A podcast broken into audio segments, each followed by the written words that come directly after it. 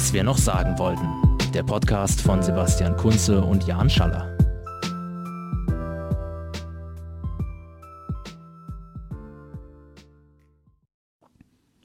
Hallo und herzlich willkommen zu unserem neuen, lang ersehnten Podcast von Was wir noch sagen wollten.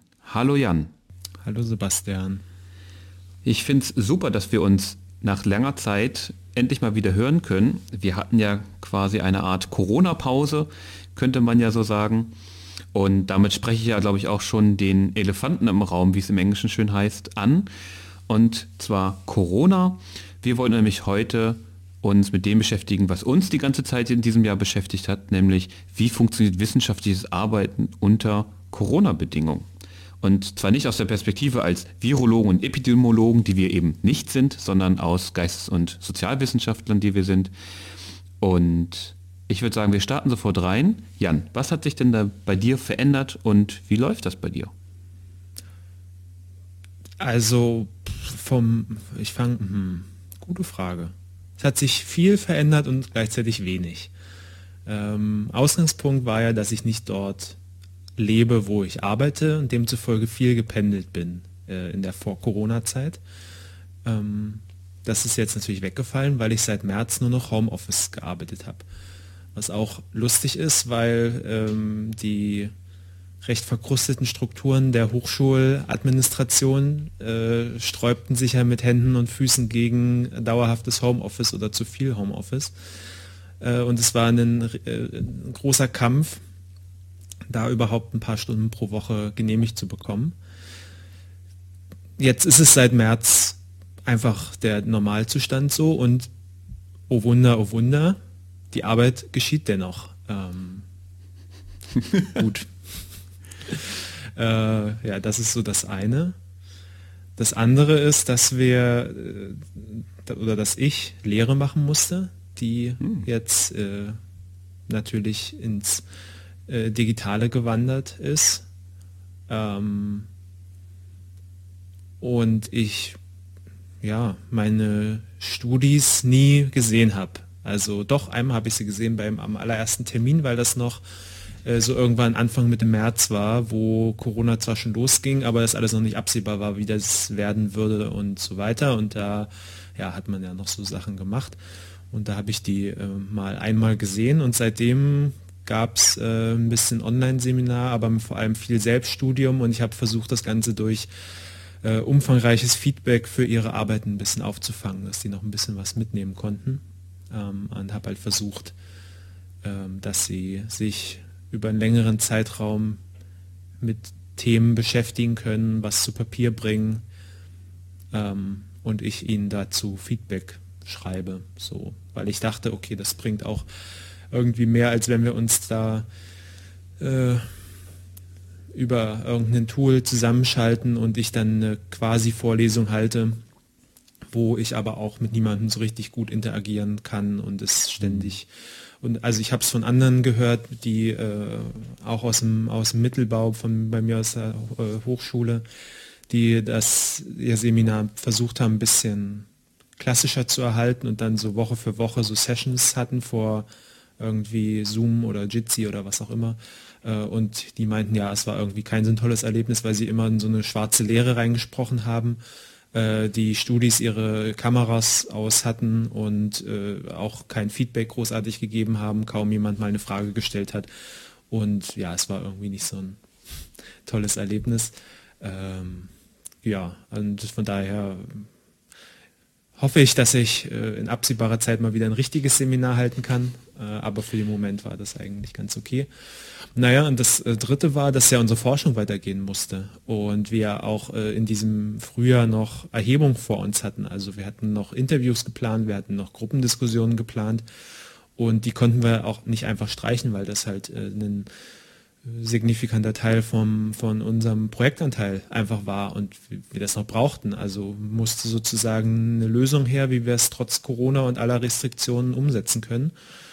Naja, wir sind dann halt äh, tatsächlich komplett auf ähm, einmal Telefoninterviews äh, umgestiegen, mhm. was okay war. Ähm, also wir haben da ja äh, Inhaber und Inhaberinnen von Spitzenpositionen interviewt. Äh, das die, mit, den, mit manchen von denen hätte ich mich sicher auch gern persönlich getroffen auf dem Interview, einfach um mal zu sehen, wie die so sind. Ähm, es war aber natürlich auch, ist ja auch klar, wenn man da irgendwie so einem hohen Tier gegenübersteht, äh, dann spielt vielleicht äh, äh, Aufregung auch, auch eine Rolle und, und, und, so und dann ist so ein vermittelndes Telefon auch ein, ein Faktor irgendwie, um da dem ein bisschen zu begegnen und äh, einfach ein bisschen entspannter in, selbst in das Interview zu gehen, vor allem wenn man es noch nicht so oft gemacht hat. Ähm, also von daher auch ein bisschen Pro, Pro und Contra. Ähm, und die Gruppendiskussion, das war eigentlich unser, äh, der, der größte Bauchschmerz erstmal. Äh, hatten so ein bisschen hin und her überlegt, okay, sollen wir es uns, sollen wir es vielleicht doch irgendwie persönlich machen und dann mit, mit Abstand und, und äh, Maske und, und so und haben uns dann aber auch dafür entschieden, das als ja, Gruppencall über Jitsi zu machen. Ähm, und das hat überraschend gut funktioniert. Also es hat klar ein bisschen was von der Interaktion so weggenommen unter den äh, Teilnehmerinnen, ähm, was man ja eigentlich so als Ziel hat von so einer Gruppendiskussion als Erhebungsmethode. Äh, aber es war jetzt auch nicht äh, so, dass da irgendwie überhaupt nichts mehr gegangen wäre und die mit zunehmender Diskussionsdauer äh, wurde das auch immer mehr zu einer normalen Diskussion, sage ich mal, wo sich Leute auch mal irgendwie ins Wort fallen oder irgendwie direkt aufeinander beziehen und nicht bloß so aneinandergereihte Interviews. Ähm, ja, also von daher, ich meine, ich hatte natürlich auch den Vorteil, dass ich hier in einem ähm, in einem Zusammenhang arbeite, wo ich erstens es schon vorher gewohnt war, viel von zu Hause aus zu arbeiten. Ich habe meine Masterarbeit mehr oder weniger von zu Hause aus geschrieben, bis auf eine Phase, wo ich mal eine Weile in die BIP gegangen bin. Ich habe meine Dis jetzt, äh, wo ich dran arbeite, schreibe ich die ganze Zeit von zu Hause und ich, ja, ich, ich, ich komme damit einigermaßen klar. So, also ich habe jetzt nicht das Problem, zu Hause nicht arbeiten zu können. Und gleichzeitig habe ich natürlich keine kleinen Kinder, äh, die hier rumrennen oder nicht in die Schule dürfen oder so, die, oder irgendwelche anderen äh, Sorgearbeiten und sowas, ähm, sodass wenn das der Fall wäre, wäre das natürlich auch nochmal was ganz anderes, glaube ich. Das äh, sollte man vielleicht dazu sagen. Aber ja, so alles in allem, finde ich, war es unter den Umständen ganz gut. Das heißt, ja. wenn ich dich richtig verstehe, also erstmal, das ist ja wirklich was Gutes sozusagen, dass die, dass sozusagen deine wissenschaftliche Arbeit jetzt nicht so sehr darunter gelitten hat, hm. auch wenn es sozusagen ja Veränderungen gab und die ganz klar, klar sind. Ja. Das finde ich halt ganz spannend, weil ja, ähm, ich glaube, spannend, weil es ja nicht immer so klar ist, was, was heißt es denn, wissenschaftlich zu arbeiten in mhm. einem sozialwissenschaftlichen Kontext. Ne? Also ist, ich glaube, die, die Vorstellung, äh, die viele Leute haben, trifft ja dann eher auf mich zu, der eigentlich, nachdem er im Archiv war und Quellen hatte, hat und äh, jetzt nun sekundär, also Forschungsliteratur aufarbeitet, äh, dann tatsächlich nur noch in seinem Kämmerlein sitzen müsste. Hm. Aber du hast ja wirklich diese Interaktion auch in der Forschung noch. Ne? Und äh, dafür müssen ja. ja. auch Probleme gelöst werden. Das fand ich äh, ziemlich, ziemlich spannend. Das äh, ist ein, ein, eigentlich ein ganz interessanter Punkt, den du da aufbringst was ich also die letzten zwei Jahre, wo ich in, ich sag mal, in richtiger Forschung drin war, so nicht bloß für mich selbst, sondern so ein richtiges Forschungsprojekt halt, ähm, wie viel äh, von Forschung einfach Probleme lösen ist und irgendwie ähm, pragmatische Entscheidungen treffen, Feldzugang finden, das ist so, so ein Riesenthema. Äh, du, also wenn du Interviews, wenn du irgendwie einen sozialwissenschaftlich dich mit einem Thema beschäftigen möchtest und Interviews führen mit Beteiligten, das allergrößte Problem ist erstmal den Zugang zu diesen Beteiligten zu finden und irgendwie eine Interviewbereitschaft herzustellen. Äh, und je nachdem, in welchem Feld du dich da bewegst, äh, ist es halt einfacher oder schwieriger. Und jetzt war das eben mit ähm, Inhaberinnen von, von Spitzenpositionen.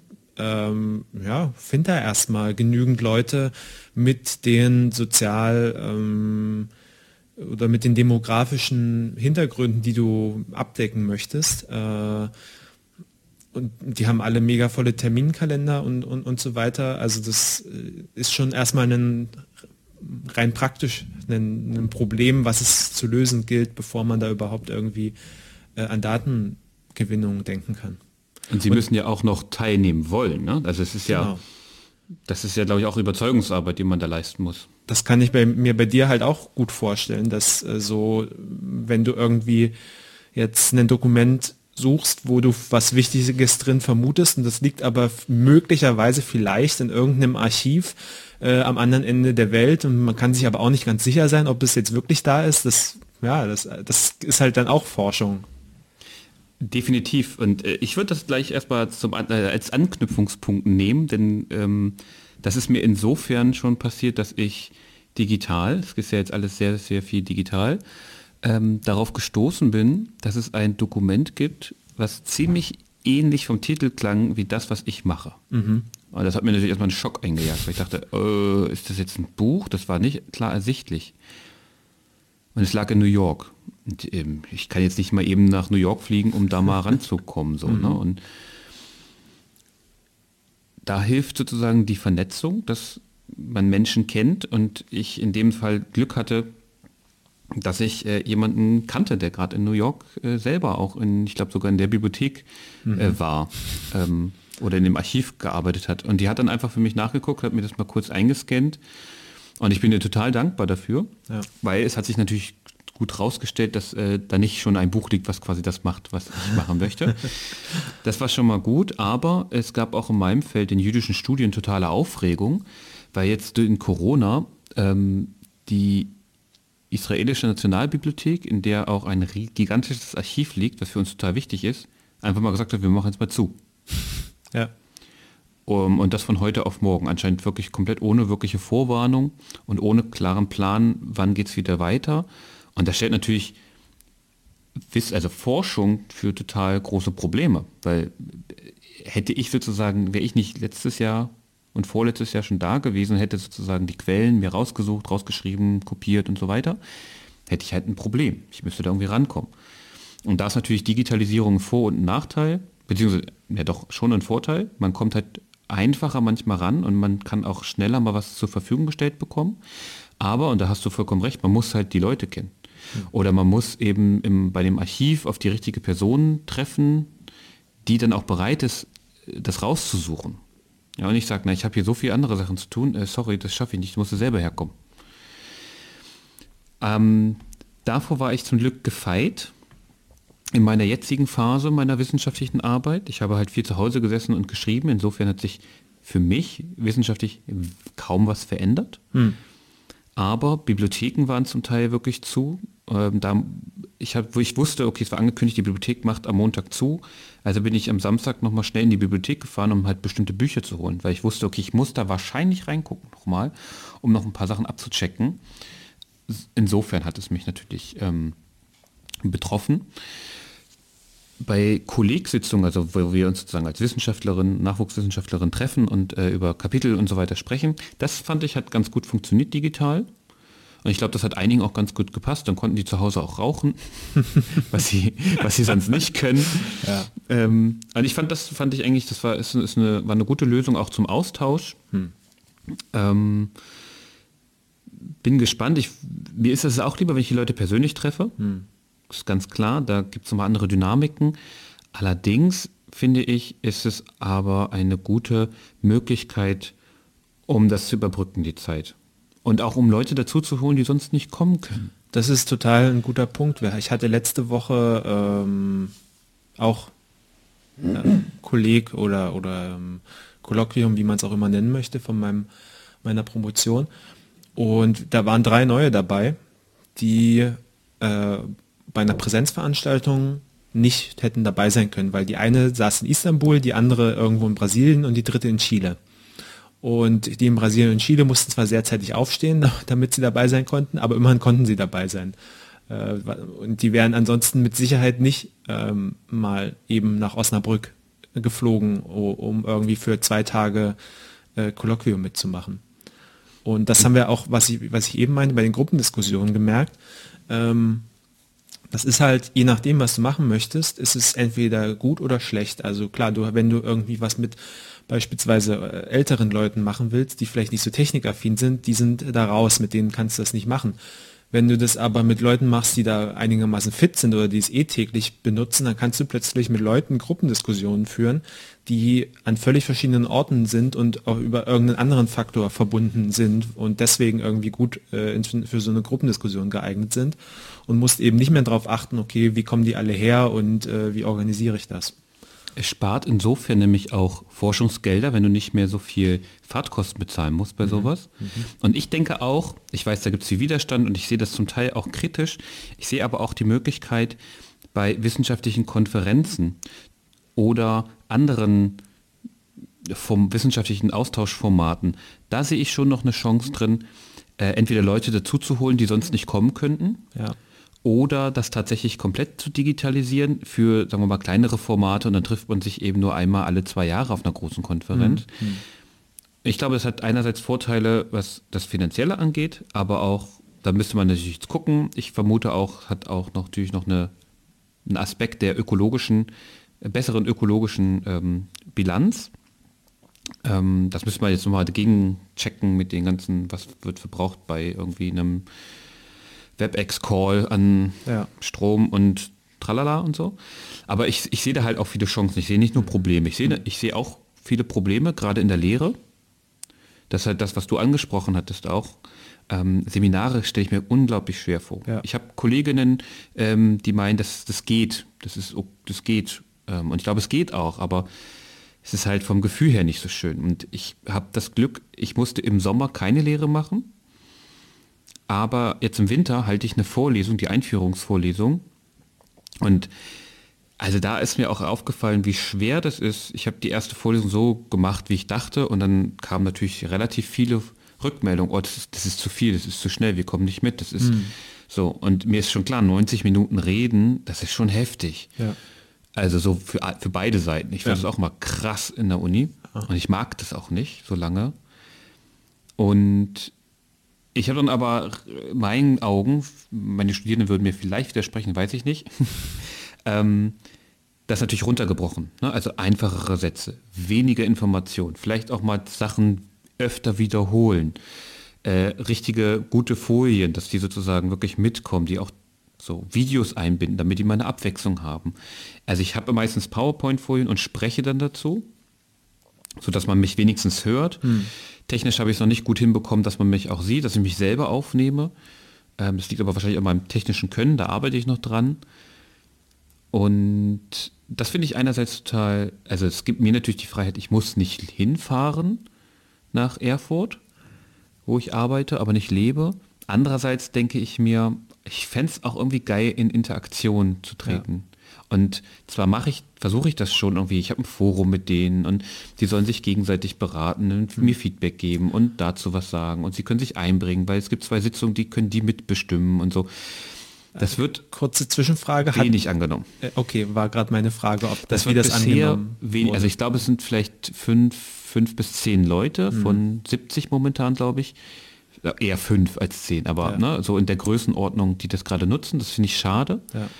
Vielleicht wird beim Tutorial, es gibt auch ein Tutorium, da bin ich dann auch dabei, das wird live stattfinden. Das heißt, da sind die, laufen wir über, über so ein Programm, WebEx oder Big Blue Button, mhm. je nachdem. Und da kann man dann Kleingruppen nämlich auch mhm. bilden. Dann weil das da war, hoffe ich, dass da vielleicht mehr dabei sind. Das war am Anfang auch so meine Idee, habe mir das total schön ausgemalt. So, ja, da gibt's, wir haben ja so irgendwie die Online-Plattform für den Kurs und so, da kann man dann so ein Forum einrichten und dann können die sich da irgendwie, können die da diskutieren über die Themen und so. Hat natürlich kein Mensch gemacht und äh, kann man und ja auch nicht äh, irgendwie durchsetzen unbedingt, dass es gemacht wird. So, man kann es halt anregen und das war's. Und wenn es nicht angenommen wird, dann wird es halt nicht angenommen. Was, was willst du da machen?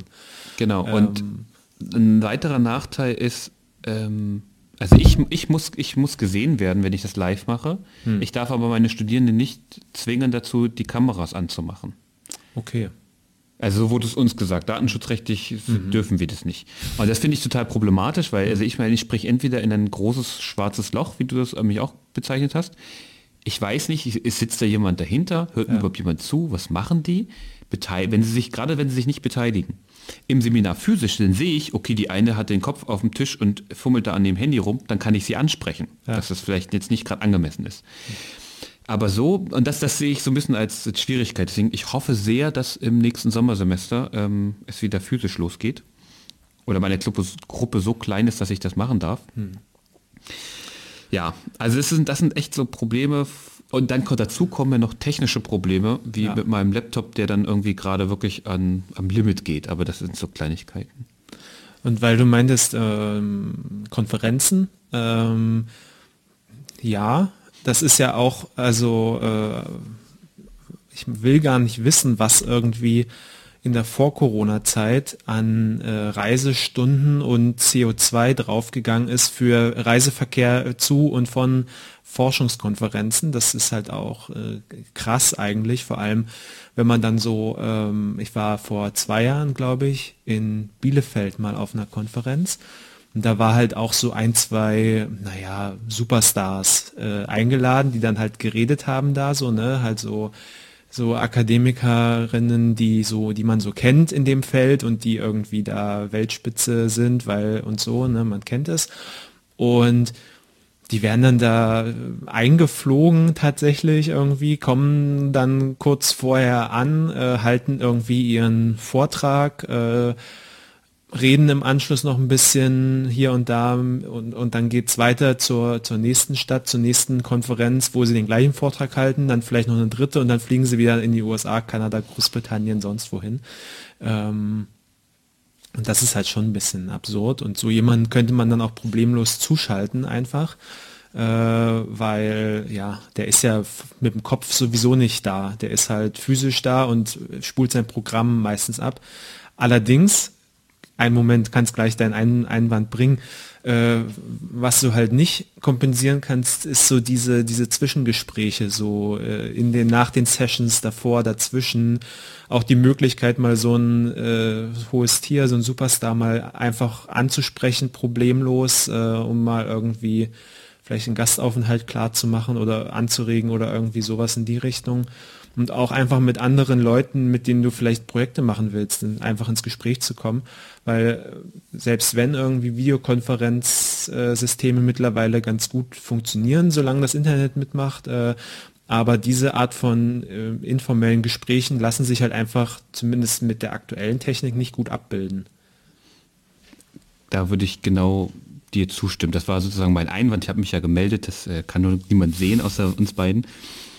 Und ich glaube, bei diesen Superstars, nennen wir sie mal so Superstars, ist es ja auch so, die Leute, die sie einladen, wollen ja nicht nur diesen Vortrag, den die wahrscheinlich regelmäßig halten, sondern so ein bisschen die Aura ja. dieser Person noch. Ja. ja, und mir war das früher nie klar, bis ich mal auf einem auf einer Summer School in, in England eingeladen war. Nicht als Redner natürlich, aber ähm, als Teilnehmer. Und da war dann ein Quentin Skinner. Ich muss ehrlich hm. sagen, ich kannte ihn nicht. Hm. Ich kannte ihn echt nicht und er ist so anscheinend in der Ideengeschichte so ein Superstar, mhm. gerade wenn es um Lockhops und so weiter geht. Und da waren halt wirklich promovierende und zum Teil auch schon promovierte Leute, die dann irgendwann unbedingt ein Foto mit ihm machen lassen wollten. Da habe ja. ich zum ersten Mal gedacht, krass, es gibt offensichtlich so Akademiker, ja. die im Feld so Superstars sind, ja. mit denen man Selfies haben will. Das so. ist, es ist, ist äh, lustig, weil äh, genau bei dieser äh, Konferenz, wo ich war, also ich sage jetzt mal äh, keinen keinen Namen, aber es war halt Wichtiges aus Übersee und großer Ruf und auch so, ähm, naja, auch entsprechender Habitus, äh, sehr na, von, von sich und äh, dem, was er tut, überzeugt. Äh, und das war einfach so spannend, dann in der Cafeteria am Anschluss das so anzusehen, wie sich so die so eine Traube um ihn bildete. Er saß da so am Tisch und dann so äh, ja so ein Dozentenstil, aber um ihn herum saßen ja keine keine Studierenden oder oder irgendwie äh, Laien oder so, sondern auch irgendwie Professoren und Doktorandinnen und keine Ahnung. Und er, er redete da so äh, und äh, mhm drehte währenddessen die, die Käse, äh, die, äh, die Käsescheibe in seinem Finger hin und her und äh, biss dann zwischendurch mal genussvoll davon ab, äh, während er irgendwie von seiner Forschung berichtete und es war schon ein spannendes Bild auf jeden Fall. Auf jeden Fall, das kann ich mir gut vorstellen. Ja, also ich glaube, deswegen äh, möchten, glaube ich, viele auch nicht auf das persönlich verzichten, ja. gerade auf die Zwischengespräche. Und ich stimme denen total zu. Ich glaube, es kann aber eben Formate oder Möglichkeiten geben, ähm, wo das sinnvoll ist vielleicht. Und ich habe selber in diesem Jahr, ich habe eine, ähm, in, in, in eine Bundeskonferenz eines Jugendverbands geleitet mit, ich glaube, über 150 Delegierten. Ich habe da auch in so eine schwarze Leere mehr oder weniger reingesprochen, oder es waren so viele Gesichter, dass man sie gar nicht zuordnen konnte. Da hat das aber auch, es natürlich gab es immer irgendwie kleine Probleme und dies und das und so, aber da hat halt auch eine Diskussionskultur tatsächlich irgendwann. Es hat eine Weile gedauert, aber richtig hat das angefangen. Ne? Da haben die richtig diskutiert. Scheißegal, wie lange es jetzt dauert. So, es muss jetzt ausdiskutiert werden. Ja. Und das fand ich irgendwie ganz spannend, weil ich glaube, das hat auch ein bisschen damit zu tun, okay, wie groovt man sich jetzt so ein bisschen rein in diese Technik, wie nimmt man das auch an, ne? wie steht man, also wenn ich dem grundsätzlich ablehnt dazu stehe, dann halte ich mich auch eher zurück. Ähm, und das da hat mir aber auch gezeigt, dass es auch geht irgendwie. Ne? Also ich habe auch den Eindruck, dass wir groß gesprochen, wir als Zivilisation dann einen Lernprozess hinter uns haben, jetzt im letzten Dreivierteljahr, äh, was, wo es irgendwie am Anfang ähm, noch total anstrengend war auch und man super schnell erschöpft war. Und ich ist, also es geht mir auch jetzt, also noch mehr so, als äh, wenn es irgendwie normal wäre, aber äh, ich finde, das hat sich auch alles ein bisschen eingeschliffen so über die Zeit und äh, ich finde, also erstmal ist es total normal geworden jetzt irgendwie was per Videokonferenz zu machen und mhm. auch Diskussionen drüber zu führen, auch lange inhaltliche Diskussionen, äh, anstrengende Diskussionen über irgendwie Forschungsergebnisse sich austauschen ja. und so. Und da, das hat so eine gewisse Normalität bekommen, ähm, dass ich den, ja, ich den Eindruck habe, dass alle zwangsläufig jetzt damit besser umgehen können, es normaler geworden ist und äh, dadurch auch ein Stück weit weniger anstrengend, weil es irgendwie nicht mehr so diesen Neuheitsfaktor hat und äh, ein paar, also keine Ahnung, so wie sehe ich jetzt im Kamerabild aus, auch ein bisschen egaler geworden ist über die Zeit und ja, also ich habe hab so mhm. den Eindruck, dass da so irgendwie so ein äh, Lernprozess stattgefunden hat, der das erstens normalisiert und zweitens ein bisschen vereinfacht hat. Ich würde dir wieder zustimmen. Heute wenig Dissens. Ich bin aber sehr gespannt darauf, wie das im nächsten oder übernächsten Jahr dann mhm. ist, je nachdem, wann wir sozusagen diese, das überstanden haben, nenne ich es jetzt mal. Ja. Ähm, und wir halt wieder genau diese persönlichen Interaktionen haben können. Und da bin ich mal gespannt, was bleibt vom Digitalen? Ja. Was, was bleibt da wirklich? Ich kann mir zum Beispiel vorstellen, in der wissenschaftlichen Lehre zumindest, sowas wie Vorlesung, das in, viel, in manchen Bereichen ja sowieso schon mehr oder weniger digital war, äh, dass das wirklich so digital, also dass man lieber eine digitale Vorlesung hat, ja. die vielleicht sogar schon fertig ist, mhm. die die Leute dann machen und zusätzlich trifft man sich dann ein paar Mal mit den Dozierenden und allen anderen, um zu diskutieren, um so einen Austausch zu haben. Sowas könnte ich mir zum Beispiel ja. gut vorstellen. Mal gucken, was dann die Universitäten sagen. Was ich mir auch äh, gut vorstellen kann, ist, dass es einfach ähm, normaler wird äh, oder selbstverständlicher ist, eine digitale Komponente einfach zu haben bei, also dass es wenn ich jetzt eine Veranstaltung, eine Abendveranstaltung, Podiumsdiskussion diskutiere, dass es dann einfach normal wird, okay, wir laden die und die Gäste ein, wir treffen uns hier auch, äh, wir haben auch Gäste vor Ort, kein Thema, aber eine Komponente ist halt auch, okay, wir müssen uns noch um den Livestream kümmern. Wir müssen irgendwie, also es ja. ist dann einfach total, wo vorher das so total exotisch war und es auch eigentlich niemand gemacht hat, äh, großartig, außer es sind jetzt Riesenveranstaltungen gewesen oder so ist das jetzt, glaube ich, so, die Leute haben das einfach auf der Agenda und es wird, glaube ich, hoffe ich, denke ich, aber auch normal, normaler Bestandteil, äh, so dass diese digitale Komponente da, dabei zu haben. Und vielleicht auch in Forschungsprojekten sich dann doch nochmal zu überlegen, okay, müssen wir uns jetzt in den Zug setzen und irgendwie die zwei Stunden dorthin fahren oder treffen wir uns heute mal irgendwie bei, äh, bei, bei Zoom oder sonst wo äh, und, und machen dann das große Treffen persönlich. Äh. Ja, kann ich total gut nachvollziehen. Und ich glaube, was eben bleibt und wichtig, weiterhin wichtig wird, sind eben digitale Tools, also Werkzeuge, digitale Hilfsmittel.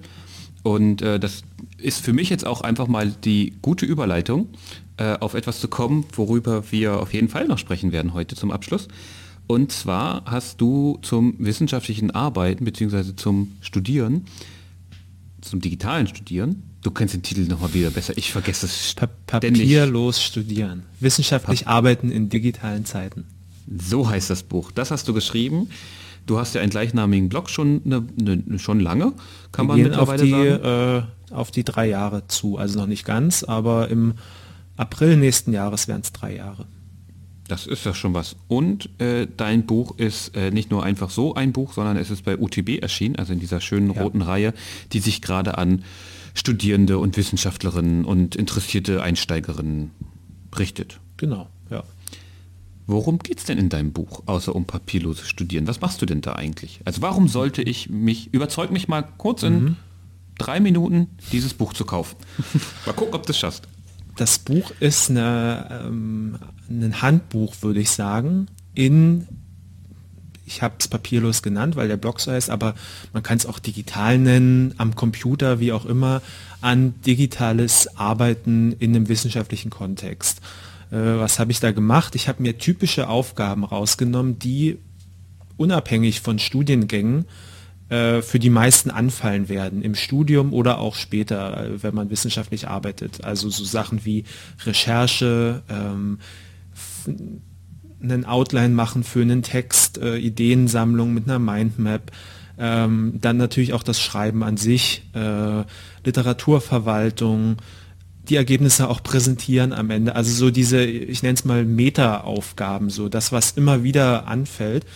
Und habe äh, um, mir diese Aufgaben genommen und jeweils ein Kapitel dazu geschrieben und dort in den Kapiteln äh, versucht, immer so ein bisschen einen Workflow äh, darzustellen, wie was kann ich dazu, also erstmal vorher oftmals noch so ein bisschen generell, äh, irgendwie was, was bietet sich an, äh, an so eine Aufgabe ranzugehen und dann die äh, digitale Umsetzung davon und dann aber auch konkrete App- und Programmempfehlungen äh, für verschiedene Plattformen, äh, was ich aus eigener Erfahrung kenne äh, und für gut befinde.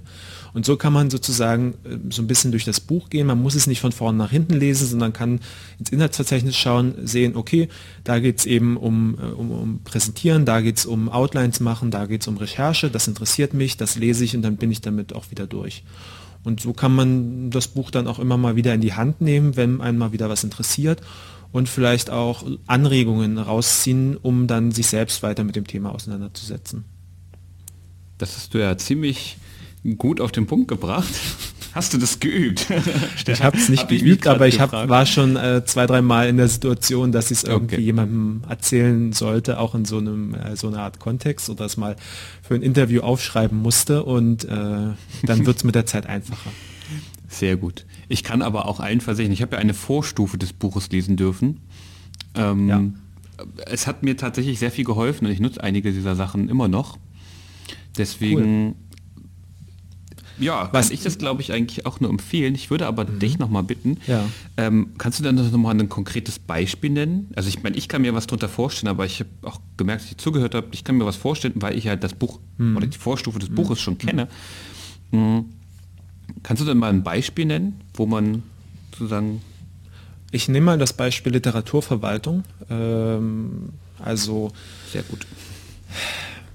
Es bietet sich total an, wenn man irgendwas mit Wissenschaft äh, am Hut hat, äh, seine Literatur an einem zentralen Ort zu sammeln und auch so zu sammeln, dass man daraus irgendwie wieder Literaturverzeichnisse machen kann, weil äh, eine gute Quellenarbeit ist einfach das Fundament wissenschaftlichen Arbeitens. Man muss wissen, woher man seine Zitate bezieht und ob man das, diesen Gedanken jetzt gerade selbst hatte oder ob es eine Umschreibung ist aus irgendeinem Buch und so.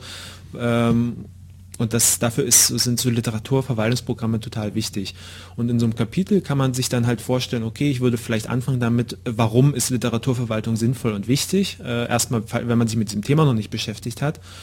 Ähm, und dann eben auf ähm, Programme eingehen, die in meinen Augen gut in der Lage sind, dich dabei zu unterstützen.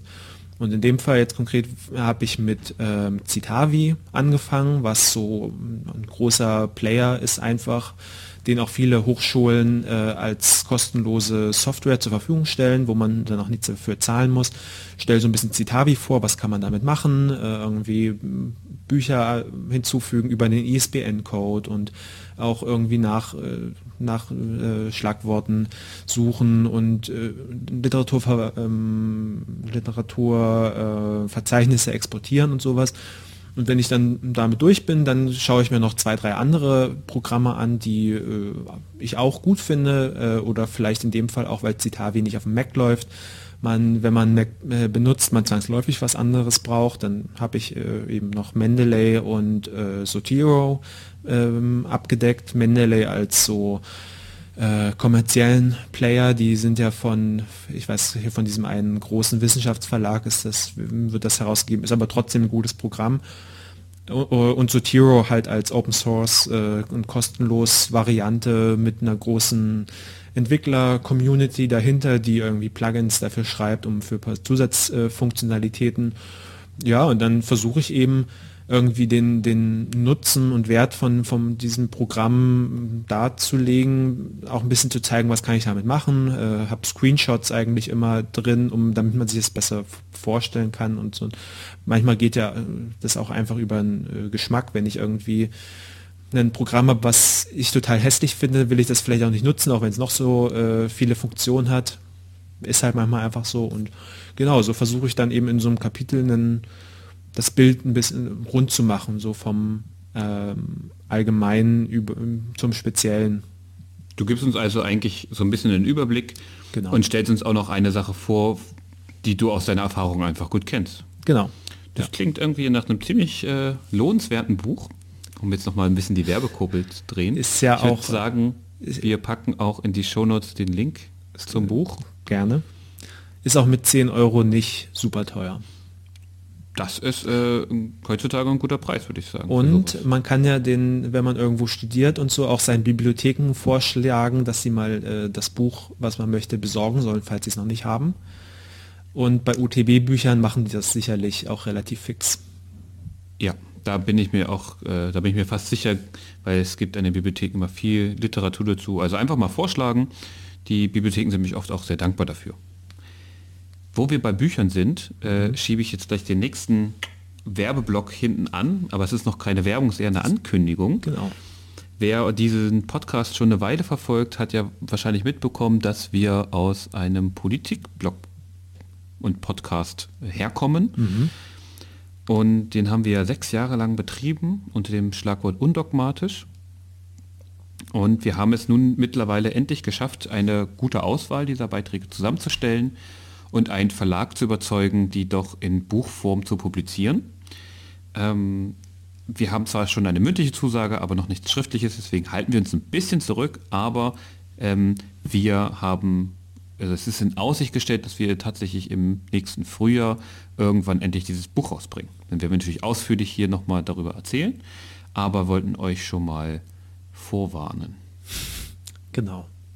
Ja, also das, ich bin sehr glücklich darüber, dass das, äh, dieser Blog nochmal dann den würdigen Abschluss erfährt, den er verdient. Da würde ich mich auch wieder nur vollumfänglich anschließen wollen, weil ich glaube, der hat so viel Arbeit gekostet und so viel ja. Pflege. Und ähm, mal ganz, äh, ganz, äh, ja, wie eigentlich, ähm, ohne falsche Zurückhaltung gesprochen, äh, sind da halt auch einfach gute Texte dabei, die ja auch wegen ihrer Zeitlosigkeit oder in, auch teilweise wegen der Zeit, in der sie geschrieben wurden, wo der Rückblick dann interessant ist, äh, ausgewählt wurden und die, glaube ich, auch ganz lesenswert sind. Das glaube ich auf jeden Fall auch. Also wir können ja dann sozusagen, wenn das Buch äh, angekündigt ist, ja nochmal eine Folge dazu machen, genauer dazu reden, aber wir haben, glaube ich, wirklich eine gute Auswahl getroffen aus ja. den Dingen, die auf dem Blog passiert sind und gleichzeitig Dinge, die zeitlos sind oder eben so quasi als Zeitdokumente von uns sozusagen anzusehen sind. Mhm. Ich würde es mir kaufen, aber gut. Lassen wir das, glaube ich, lieber. Ähm, ich hoffe jetzt, dass alle, die zugehört haben bis hierher, noch dran sind und hoffentlich ein bisschen was mitgenommen haben gerade was das Wissenschaft, den Einblick ins wissenschaftliche Arbeiten unter Corona angeht. Wer dazu Meinungen, Wünsche, Kommentare. Anmerkungen hat, Kommentare hat, ähm, sie sind sehr offen für dieses Feedback. Vielleicht lässt sich da ja nochmal ein, ein neues Gespräch anfangen. Aber ansonsten würde ich sagen, vielen Dank fürs Zuhören und bis zum nächsten Mal. Bis zum nächsten Mal. Mach's gut. Was wir noch sagen wollten. Der Podcast von Sebastian Kunze und Jan Schaller.